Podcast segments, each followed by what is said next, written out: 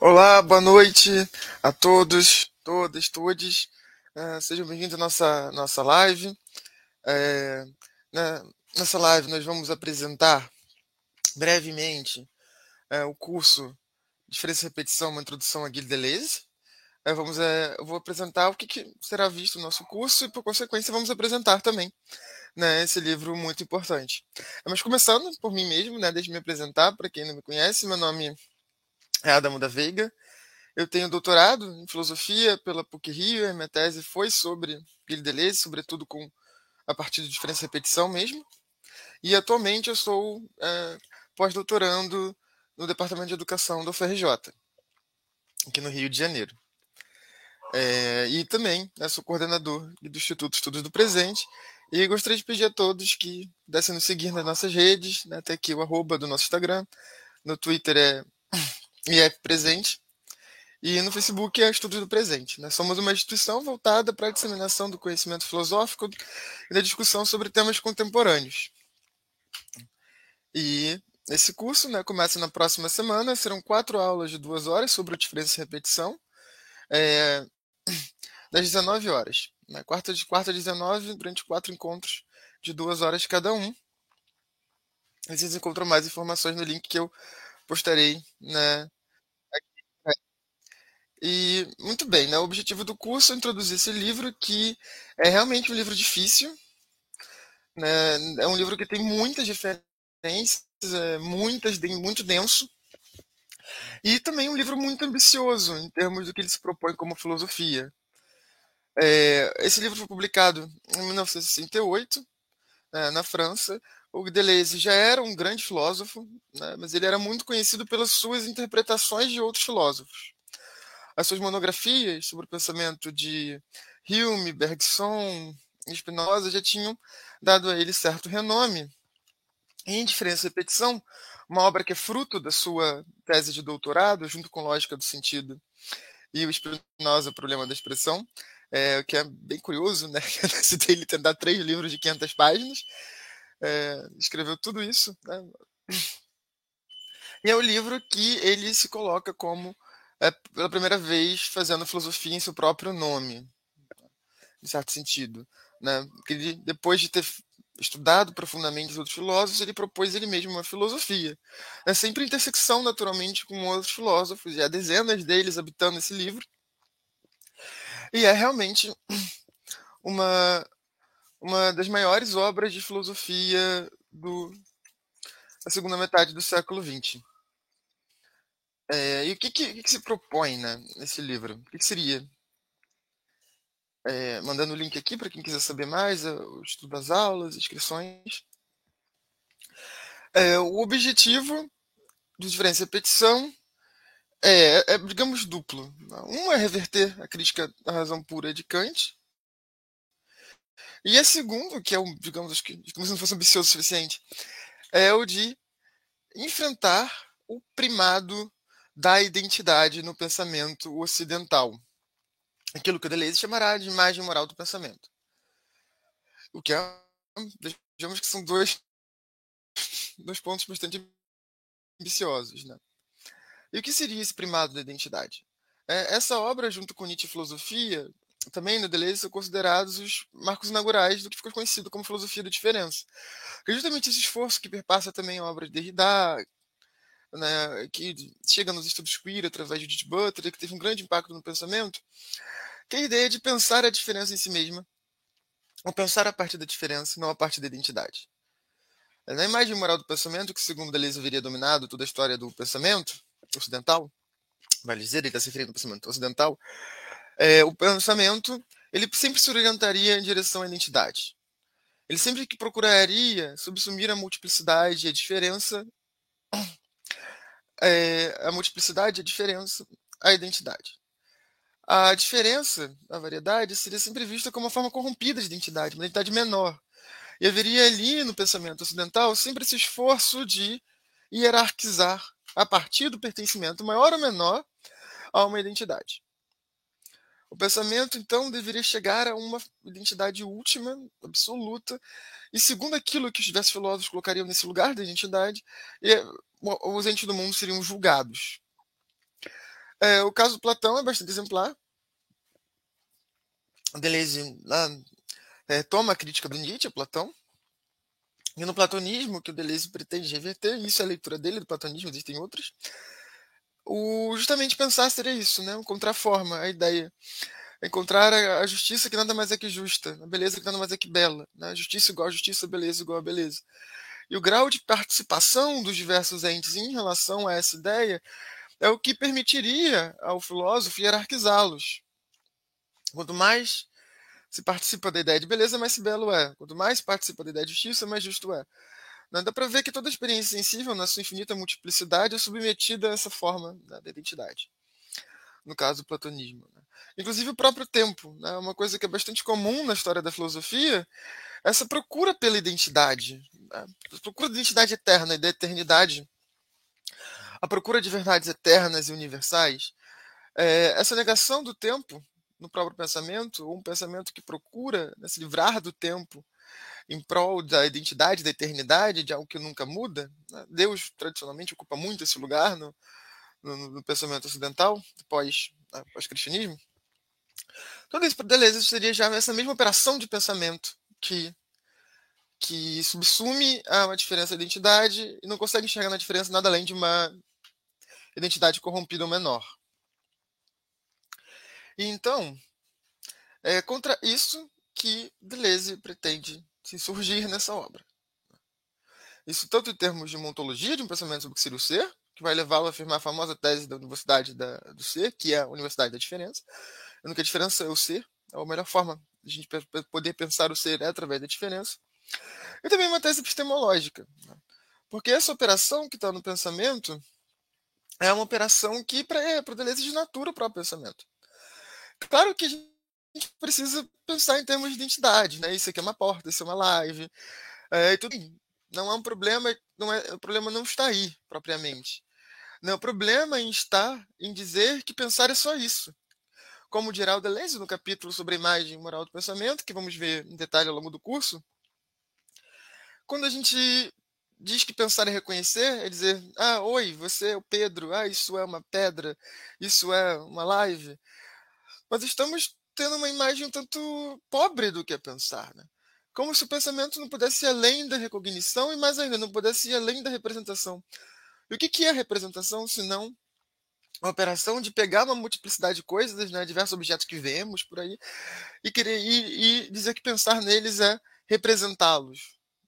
É ter um copo mental que dá conta da multiplicidade de todos os corpos que existem no mundo. Muito bem, para o Deleuze há representação, há identidade empírica, mas por que o pensamento deveria ficar até aí? E por que o pensamento hesitou tanto em dar outros saltos e se colocar em outro lugar? Por que essa imagem do pensamento dominou tanto? O Deleuze diz que isso é por razões políticas, em primeiro lugar, porque essa forma identitária de, de orientar o pensamento ela é profundamente ligada ao Estado. Né? E essa relação dos filósofos com o Estado, de procurar sempre serem aceitos pelo Estado, né? a fixação de se tornar o conselheiro do príncipe, ou dizer como o Estado deve funcionar, que caracteriza muito do pensamento né, filosófico ocidental, que o Estado faz isso. O Estado reúne uma multiplicidade de pessoas, de fluxos econômicos, de fluxos financeiros, de fluxos de mercadoria, fluxos de pessoas, de animais, e organiza todos eles numa hierarquia né, marcada em última instância por uma forma de identidade. Né? Pode ser o próprio Estado. Ah, outros fatores. E essa transposição da forma Estado para o pensamento é o que teria feito com que o pensamento, ao longo de todo esse tempo, tivesse essa profunda dificuldade de pensar a diferença, sem subsumi-la a uma identidade degradada. É uma identidade corrompida. É o mais baixo né, na grande cadeia do ser, o mais baixo uma atividade do pensamento. Então, né, é esse o. Reverter essa longa história é o objetivo do, do Deleuze nesse livro. Justamente pensar a diferença. E, né, por outro lado, como eu disse, esse livro quer radicalizar e reverter a crítica kantiana. É, o Deleuze tem uma posição bem ambígua com Kant. Por um lado, ele diz que o Kant né, é, descobriu o culto é um dos maiores filósofos, por outro lado, ele descreve o Kant como um inimigo.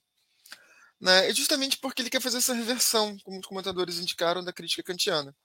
Em que seria essa crítica kantiana?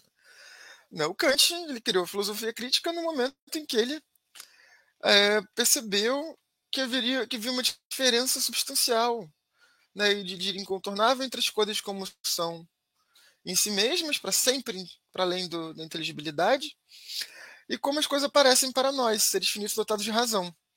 Né, para o Kant, tem o sujeito transcendental, que é tipo uma matrix, simplificando muito, né, que constitui a partir de 12 categorias, se não me engano, né, as condições de possibilidade de aparição de qualquer fenômeno na nossa experiência. Quando que a gente for ver, vai ter que aparecer no tempo, no espaço, é, uma causa, um efeito, uma quantidade, uma qualidade. Né? Isso aí mapeia todas as formas de experiência possível né, para o Kant. Essa experiência possível não é como as coisas são em si mesmas, que estão muito para além do pensamento. O pensamento não pode ir para lá. Basicamente, quando a gente vai pensar em qualquer coisa, ou a gente vai ver alguma coisa, essa coisa já está mediada desde sempre pelas condições de possibilidade de toda experiência que estão lá, fundamentadas no Kant denominará de sujeito ocidental. Isso é filosofia crítica, né? essa reorientação de dizer como as coisas são, né, para dizer como podemos conhecer as coisas. As coisas são as condições de possibilidade né, da manifestação de um fenômeno ou de um pensamento. Isso seria a crítica kantiana, né, que abalou as pretensões metafísicas tradicionais do pensamento. Abalou substancialmente. Né, tanto que a filosofia foi profundamente marcada nesses 200 anos desde a morte do Kant pela, por essa preocupação transcendental. E o transcendental para o Kant, esse conceito de Deleuze irá retrabalhar a sua própria maneira, como veremos no curso, é basicamente a condição de possibilidade de todos os fenômenos. Que, em última instância, é o sujeito transcendental, com essa matrix, que são as categorias que dão as regras do jogo e dão as condições de possibilidade para toda experiência. Que isso tem a ver com a filosofia da diferença? É porque a partir daí que o Deleuze quer traçar, retraçar é, retraçar o pensamento e recolocar o pensamento é, em contato com a diferença. É, o Deleuze afirma, né, no Nietzsche Filosofia, que a crítica do Kant é uma coisa maravilhosa. Né? Parabéns ao Kant por ter ido tão longe ter destronado as pretensões dogmáticas da filosofia, de conhecer as coisas como elas verdadeiramente são, né, de ter criado esse abismo entre o sujeito e as coisas. Isso assim mesmo. Mas evocando Nietzsche, Deleuze diz que o Kant não foi longe o suficiente nessa crítica e que se ele queria ao mesmo tempo abralar as pretensões da, da metafísica, da teologia, uh, ele acabou sucumbindo a esse inimigo que ele queria enfrentar. Como diz o Deleuze, nunca se viu crítica mais respeitosa aos direitos do criticado. Né? E com base nisso, Deleuze propõe fazer uma crítica mais radical do que a do próprio Kant. Qual seria o ponto dessa radicalidade né, é, que o Deleuze quer colocar ali? É, sobretudo, o fato de que o Kant, ao mesmo movimento em que ele critica como se pensou filosoficamente desde, desde sempre, né, afirmando justamente esse abismo incontornável entre a coisa em si e a condição de manifestação do fenômeno, o Kant ainda não viu que essa mesma, essa mesma filosofia que ele estava a criticar tinha um elemento que era a orientação identitária do pensamento que ele próprio absorveu na sua filosofia. Né, Para o Kant, esse processo da matrix do sujeito pega uma multiplicidade caótica que nos chega né, e formata ela segundo categorias identitárias que vão crescendo. Né. Em última instância, o próprio sujeito é a forma identitária última que organiza toda e qualquer possibilidade de experiência. Né, o sujeito é o lastro da realidade, como ela parece a nós, é aquilo que garante tudo. E Deleuze fala, nesse ponto a crítica não foi longe o suficiente. É porque deveríamos dar tanto à identidade, supor que a identidade tem todo esse poder, todo esse papel? Porque mostrar justamente como o pensamento sempre né, está sempre ele, ele, ele, ele, é sempre meio precário, ele sempre tem relação com uma radical exterioridade que ele nunca vai dar conta. Porque o Kant ainda se manteve, se manteve dentro da, da identidade, procurou uma identidade última para fundamentar né, para se proteger das próprias consequências desse, desse abismo crítico que ele, que ele descobriu. Né, em que, por que o Kant deveria ser mantido? Né? Isso no Kant vai até o extremo, né? vai nas três grandes ideias, que são é, que para o Kant, né, é, mesmo que o pensamento não possa conhecer as coisas como são em si mesmas, a razão vai sempre além né, e requer, por sua própria natureza, identidades últimas, assim, absolutas e autoidênticas, né? que para o Kant é Deus, a totalidade do mundo e a unidade do sujeito. Então, o pensamento precisa ir por sua própria natureza para o Kant, mesmo depois do abalo crítico que ele próprio criou, é se manter cativo à figura da identidade, se manter cativo à imagem moral do pensamento, manter cativo em relação à representação. E dentro da filosofia kantiana, o Deleuze quer romper com isso.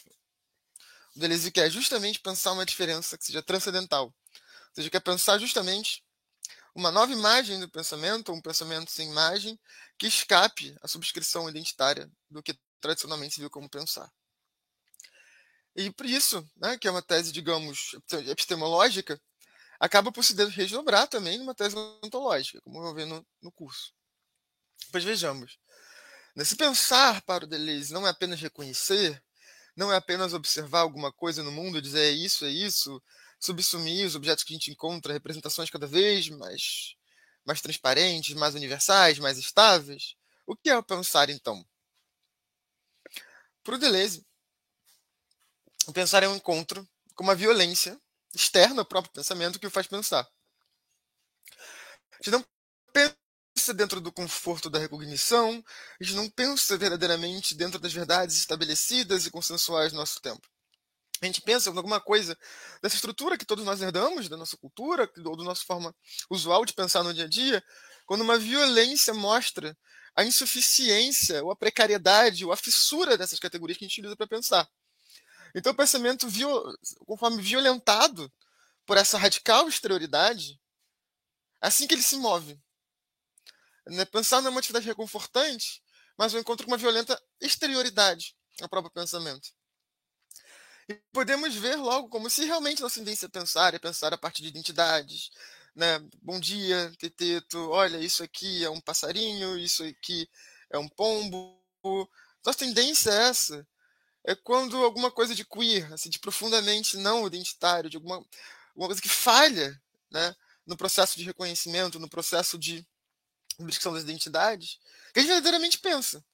Né? Inclusive o pensamento identitário, o pensamento voltado a essas hierarquizações com base na, na, na, na, na hierarquização a partir das identidades, ele próprio já é uma forma de lidar com essa violência e procurar afastá-la dessa violência. A violência do não reconhecível, do não representável, daquilo que, como não pode ser pensado no seio do próprio pensamento. O pensamento para o Deleuze sempre esse movimento forçado pelo impensado no próprio pensamento. Aquilo que é a condição do pensamento, ao mesmo tempo, não pode ser pensado. Que é justamente aquilo que escapa a toda, a toda identidade. E o que seria isso? Seria uma identidade maior, intangível, Deus? Para Deleuze, justamente a diferença. Porque na falha no fracasso do pensamento subsumir tudo à identidade, o que a gente observa? Que há uma diferença ali no fundo, ou melhor, no sem fundo, como ele diz a partir do Heidegger, Abgrund.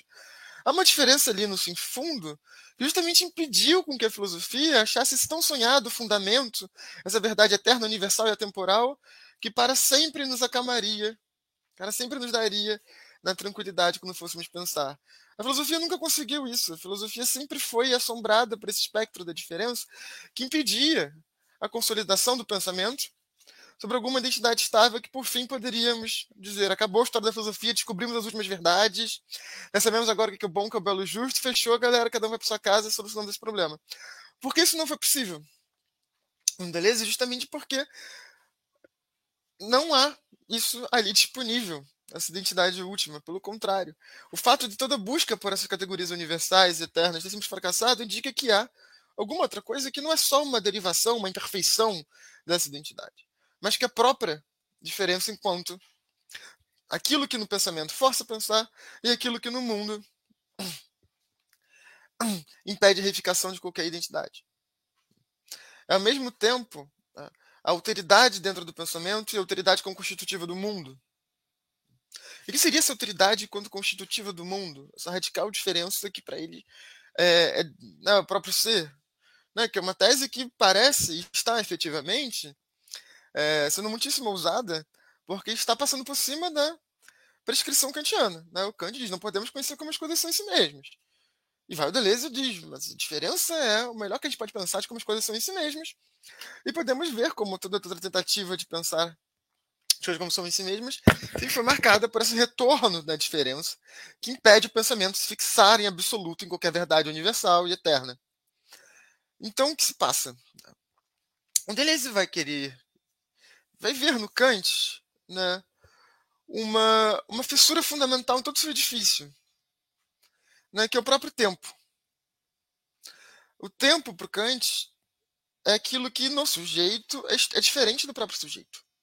Né? Porque o sujeito, como a gente viu, é aquela matriz que formata toda a experiência segundo categorias universais, as condições da experiência possível.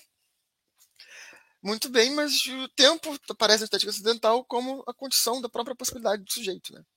Porque nós somos, o tempo é, que é, é forma da sucessão de estados mentais, né? De estados no mundo, então tudo tem que aparecer, tem que aparecer no tempo. Mas o tempo, ao mesmo tempo que está no sujeito, não está no sujeito. Né? Porque essa diferença entre o sujeito, né, enquanto figura transcendental, forma, formatação última, e o sujeito empírico, que está dentro do tempo. Entre a pura forma do tempo e o sujeito empírico que se constitui no tempo.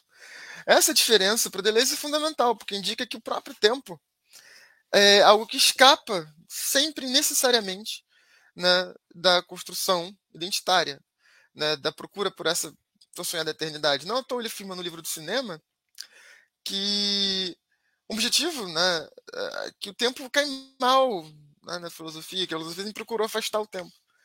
Né? E o tempo, por Deleuze, era a forma privilegiada da diferença. Não só porque tipo, permite essa ruptura do, do, interior do próprio sujeito, uma vez que o sujeito, enquanto forma eterna universal, tem que temporalizar-se sobre a forma de identidades né, dos sujeitos empíricos, nós que não somos o sujeito ocidental, quanto o fato do que o próprio tempo expressa essa diferença em sua incontornável e insaturável né, existência. O tempo, e vamos ver, né, o tempo é o que Deleuze chama de repetição, de diferença repetição, né, que é a repetição da própria diferença, é aquilo que impede a reificação de qualquer identidade. O tempo arrasta todas as identidades, o tempo arrasta todas as verdades eternas. Né? O tempo, para Deleuze, a própria forma da diferença, que é a tese que ele tira do Nietzsche, do eterno retorno, que o tempo arrasa tudo. É, o tempo é a pura forma da mudança. Né? Acho que esse ponto, que é uma intuição não muito complexa, né? o Deleuze desenvolve ela, mostrando as mais altas consequências. Né? Se a gente for querer pensar né, o que, que seria a pura diferença, que não é uma, a diferença subordinada à identidade, nem é tão somente a diferença entre A e B. Né? Porque a diferença entre um copo e um suspensório de, de meias, por assim dizer, é a diferença entre já duas identidades né, conhecidas, identidade suspensório de meias e identidade copo. A diferença pura tem que ser pensada para além disso, né, já que o objetivo é não subordiná-la em absoluto à identidade. Então não há uma diferença entre identidades. O que seria então essa pura forma paradoxal né, de uma mudança sem os termos que mudam? É o que Deleuze também chamará de puro devir, né, que é o próprio tempo. O tempo é pura forma da passagem, da transformação e do devir. Né. É aquilo que arrasta toda identidade empírica ou identidade de pensamento. É aquilo que sempre impede que A possa ser dito como sendo igual a A. É porque a cada momento a diferença, enquanto tempo, está escrevendo a novidade em direção ao futuro. É, se fosse possível uma verdadeira forma né, de eternidade, é, não haveria tempo, não haveria essa passagem. E, nesse sentido, né, o Deleuze, ao censurar o Kant, né, está afirmando que toda experiência empírica, todo sujeito empírico se constitui no tempo. O tempo não é uma coisa que aparece para nós. Né? O tempo é essa pura forma da mudança toda identidade empírica se constitui dentro do tempo. Né? O tempo, assim como a própria diferença, pode ser pensado como uma grande variação de todas as variações. E tudo aquilo que a gente chama de identidade, as identidades pessoais, identidades dos objetos que nos cercam, identidade das ideias que guiam nossas vidas, tudo isso é uma região dessa variação, um momentinho dentro dela né, como se fosse uma grande música, né, sempre renovada e, e cada identidade fosse um intervalo dentro dessa música. Um compasso, né, um conjunto de notas, né, um segmento. Então, aquilo que tomamos como identidade no pensamento, na experiência empírica, é nada mais que uma região da variação. E o Deleuze, né, no segundo, que veremos na nossa terceira e quarta aula, ele vai né, se negar como acontece essa passagem da diferença para a identidade. Como a diferença produz a identidade. É, que, é, que é o passo, digamos, final da completude da revisão né, Nietzscheana que ele quer fazer, colocando a diferença como fundamento da identidade. O que, como é que da diferença se produz a identidade? É isso que nesse livro, no Diferença e Repetição, nós temos uma teoria da individuação. É de como surgem os indivíduos e o que faz os indivíduos sejam como eles são. Isso está disposto em dois né, capítulos, diferença e repetição, que é a síntese da diferença e a síntese assimétrica do sensível, nomes grandes e difíceis, mas expressa a preocupação de pensar como da diferença, como da variação por si mesma, né, que é transcendental enquanto condição de possibilidade de toda identidade, produz essa identidade. Como a diferença né, preside a individuação dos entes no mundo. Como podemos pensar, no fim, essa grande inversão de pensar a identidade como subordinada à diferença.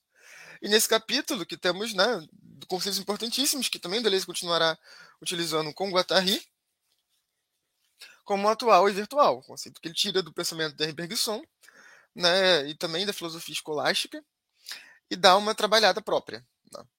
O virtual, para o Deleuze, é justamente o lado da diferença.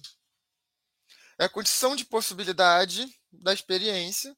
A experiência é sempre marcada pelas identidades, pelo reconhecimento, enquanto o atual é essa própria experiência com as suas entidades assinaláveis. E virtual e atual para Deleuze estarão sempre juntos. Sempre podemos olhar para a realidade sob o ponto de vista daquilo que muda, de como aquilo que muda produz aquilo que permanece enquanto uma região dentro dessa mudança maior, e também podemos olhar sob o ponto de vista daquilo que, que, que permanece podemos pensar sobre o ponto de vista atual e virtual, porque as duas coisas são compostas. E esse ponto é muito importante para um outro elemento com o qual gostaria de encerrar, que esse livro já tem os elementos da filosofia da imanência, que serão característicos de todo o pensamento deleuziano. O Deleuze quer pensar justamente a imanência entre a diferença e a identidade. Quer pensar justamente como atual e virtual são duas metades do mesmo objeto como aquilo que permanece no interior da grande variação universal que é a diferença, é imanente essa própria diferença. E assim, Deleuze quer produzir né, uma ontologia plana, como diria, como dirá o Manuel de Landa. Uma ontologia sem hierarquias, em que a única coisa que pode ser dita de permanecer, ter alguma permanência ou eternidade é a própria perenidade e não eternidade de todas as coisas. Né? É a própria diferença enquanto variação é inesgotável, em nada que varie. Essa é a famosa tese, né, que eu acho que é o núcleo central desse livro, a tese se repete no Lógica do Sentido, que é o da universalidade do ser, que é a universalidade da diferença. A diferença é ao mesmo tempo tempo, ao mesmo tempo aquilo que nos faz pensar, e é o próprio ser, unívoco enquanto tal. Porque diante da impossibilidade de fundar o pensamento de uma vez por todas sobre qualquer identidade, substância, forma, essência, o que temos é apenas a possibilidade de supor que essa impossibilidade atesta alguma coisa de real do mundo, que é o fato de que a diferença sempre se reinscreve perpetuamente. Jamais se esgotando sobre qualquer forma de identidade. O que demonstra, né? o que faz com que o Deleuze diga aqui. Né? O, o, ser se diz em um mesmo sentido, mas aquilo que ele se diz é, do, é, é da própria diferença. Aquilo que permite ao pensamento o máximo de generalidade né, o que permite ao pensamento a ambição de responder uma pergunta tão antiga quanto que eu sei, para o Deleuze ver a diferença. Porque justamente, conforme se afirma que o ser, essa inscrição perpétua da novidade, essa impossibilidade de fundar qualquer identidade, a gente abre né, para uma nova vitalidade na filosofia. Que não, não se trata né, de dizer o que é o ser de uma vez por todas, né? o ser é substância, o ser é a essência disso. Né? O ser é um movimento perpétuo de inscrição da novidade, e por ser um movimento, movimento perpétuo de inscrição da novidade, o nosso pensamento não alcançará jamais sobre qualquer forma conceitual última. Né? E por isso, né, pela diferença ser maior do que toda expressão conceitual e intelectual, que, que possamos faz, fazer dentro dela, a partir dela, que a filosofia continuará sempre viva como uma arte de produzir conceitos, como diz depois Deleuze com Guattari no que é a filosofia. A impossibilidade do pensamento de submeter a inscrição, a diferença, a coordenadas identitárias absolutas, né, dizer de uma vez por outras o que, que é, e que é o ser, e o melhor que pode dizer o ser é pura variação, e assim, enquanto pura variação, não adianta que não fixaremos ele sequer sobre a ideia de que ele é pura variação, né, que faz com que a filosofia seja uma atividade interminável de produzir novos conceitos. E se isso tudo pode parecer né, um tanto né, é, ambicioso demais, muito abstrato, um dos pontos centrais que já motiva o pensamento do Deleuze nessa fase da sua obra é uma motivação ético-política, né?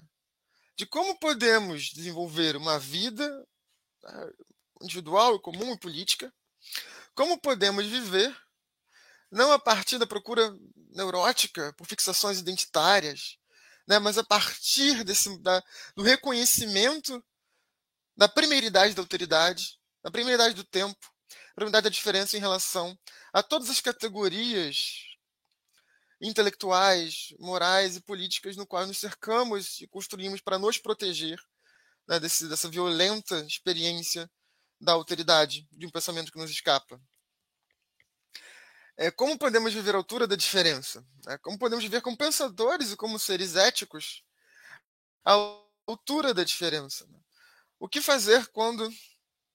Como podemos assim pensar uma forma de universalismo que não se paute é, pela, pela subsunção de toda variação a um critério identitário último, como, sei lá, o humano, né, o homem, né, ou o homem branco? É, como podemos pensar alguma forma de universalidade que não se parte por isso, a partir da diferença? Como podemos pensar né, o que significa, né, o que somos, né, nós mesmos nossas vidas, a partir da diferença? Né? Porque nós tentamos o tempo todo né, ficar referenciar e, no, e habitar exclusivamente no interior da imagem moral. Porque é uma terrível violência, né? Como eu disse, do pensamento, né? no pensamento que a diferença traz, que a gente quer se refugiar o tempo todo. Queremos o tempo todo nos apegar às nossas identidades. Queremos o tempo todo apegar aquilo que é reconhecido. Né? E para Deleuze não é exatamente um problema. Né? O problema é quando elevamos isso longe demais e fazemos do pensamento identitário o norte absoluto do que é pensar e começamos a desdobrar, né, hierarquizar a partir disso. Né? Mas não é problema que possamos dizer eu sou Pedro, eu sou João, né? mas que haverá né, sempre uma precariedade absoluta do ato de, de nomeação identitário reconhecível. Sempre que digo Adam, digo Pedro, que sou isso, isso tudo é um efeito de uma variação maior e que arrasará a minha identidade estabelecida aqui agora, como qualquer outra.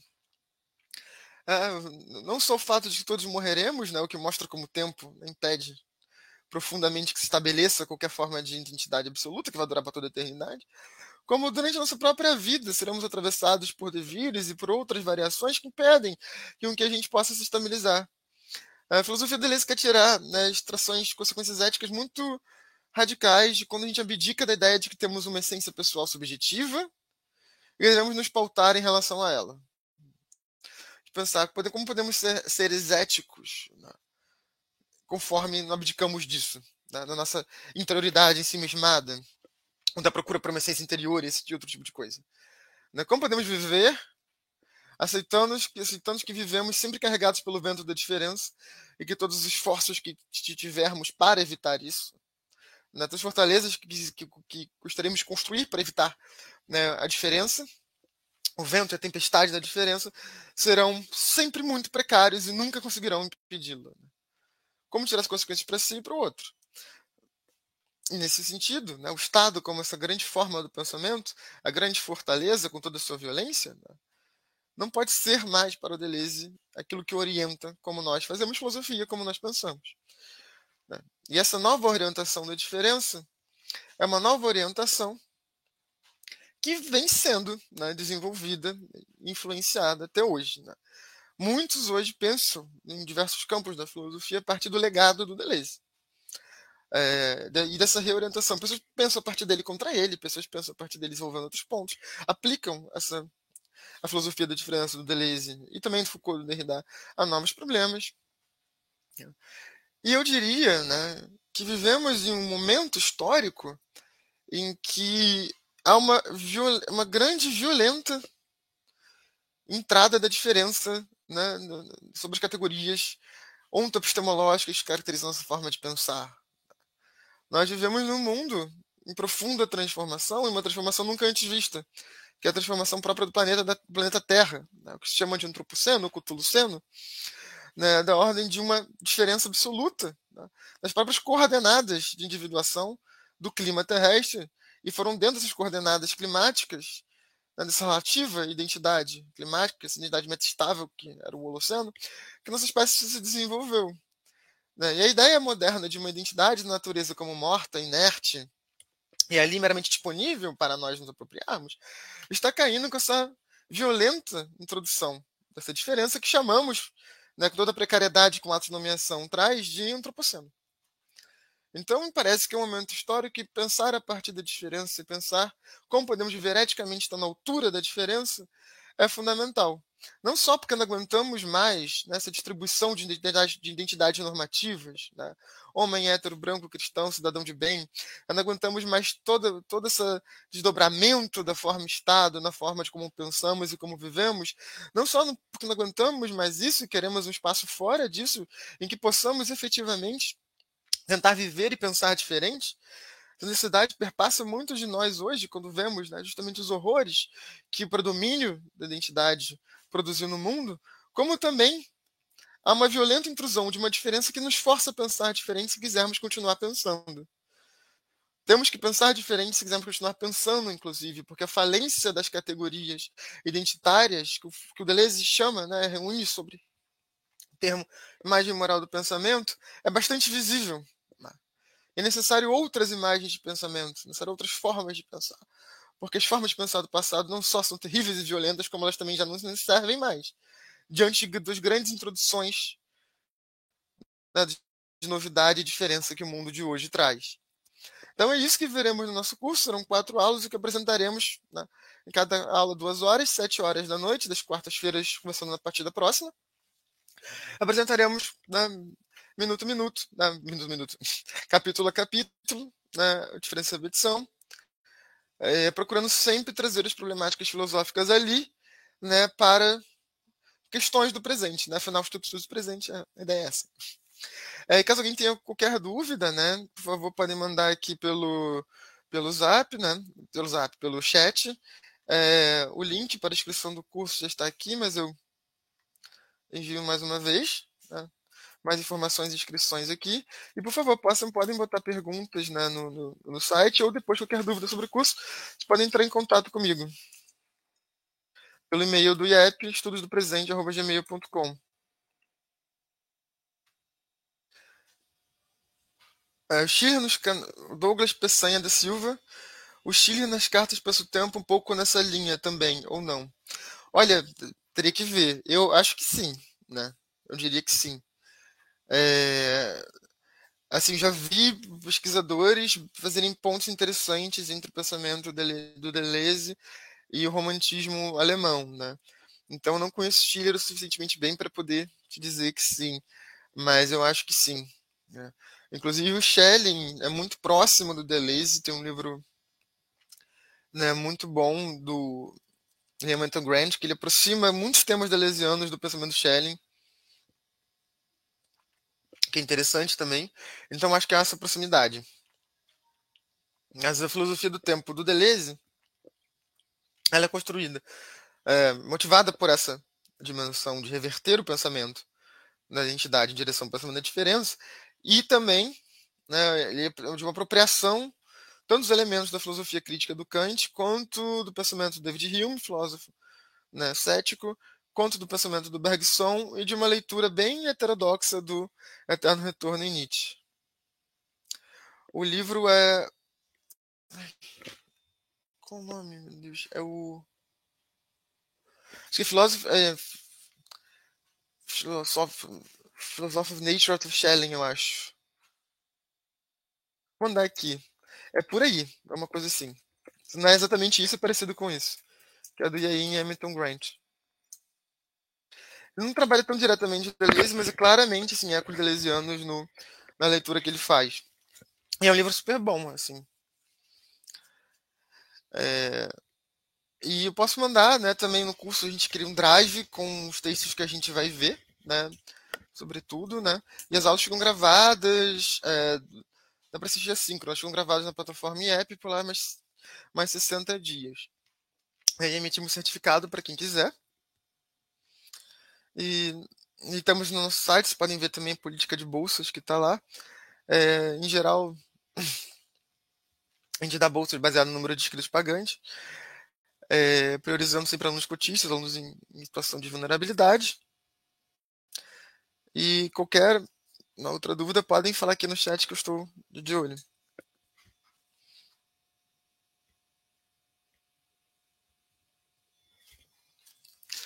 Alguma outra dúvida sobre o curso?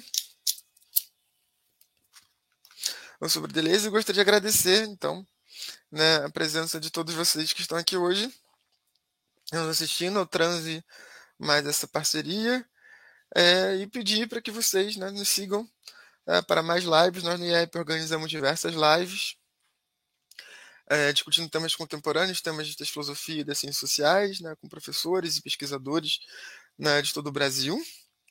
E oferecemos cursos com uma certa regularidade. É uma iniciativa recente, né, criada por alunos de recém-doutores e pós-graduandos né, em situação meio precária, por conta do horror que acabou finalmente agora desses quatro últimos anos. E o apoio de vocês é muito importante, nem que seja simplesmente né, nos seguindo nas redes sociais. Então, se ninguém tiver mais nenhuma pergunta, posso encerrar por aqui.